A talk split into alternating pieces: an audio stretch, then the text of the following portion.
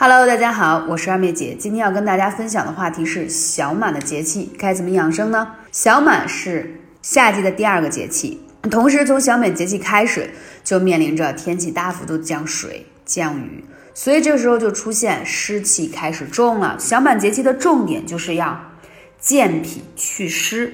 你会发现，从这个节气开始，由于雨水增多、湿度加大，然后就出现了什么呢？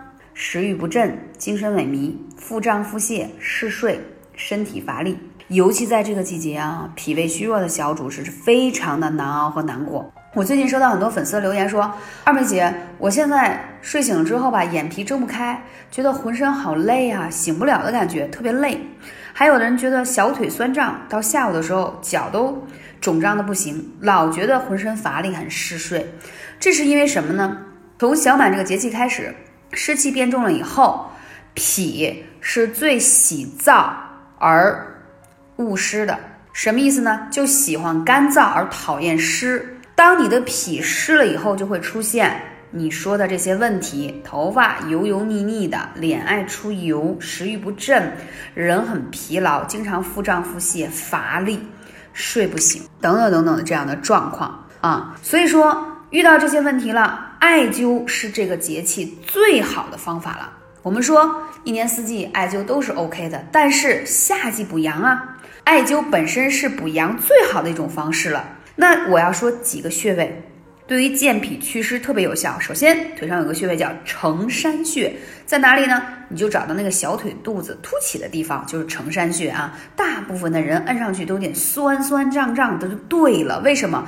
开启你的承山穴，它越酸胀是越启动这个穴位在。激活你身体的阳气，蒸发，把湿气代谢出去。而且你知道吗？承山穴还有一个小小的美名，就是大家都知道啊，祛湿的时候可以煮点红豆薏仁米的水，对吧？你知道吗？承山穴相当于喝了红豆薏米水的效果，它祛湿效果就这么的赞。尤其如果你出现脚肿啊，然后小腿酸胀啊，然后湿气重的，这个更适合。还有三阴交。之前我讲过，三阴交这个穴位更多的是适合调理女性的妇科呀、经期呀，对吧？但是三阴交祛湿的效果也非常好，所以灸过三阴交的人都会发现，诶，三阴交怎么这个地方开始冒水泡啊，长小湿疹？那就对了。你要知道，你体内湿气总要有一个宣泄的窗口，让它宣泄出来。不宣泄出来会出什么呢？如果在血管当中湿气排不掉，那就是三高、血脂高啊。如果这个地方排泄不出去，在你的肝脏当中就是脂肪肝，了解了吗？其实湿气它有很多种形态，所以我们要把它排出来啊，排出来才好。还有阴陵泉，全部都是腿上的穴位。为什么今天要讲腿上的穴位？好多人现在已经复工啦，没有时间，白天艾灸，对吧？晚上回家不超过八点以前，这几个穴位灸起来没有问题的啊，因为腿上的穴位不容易上火，而且会把身上的湿气浊气更好的排下去。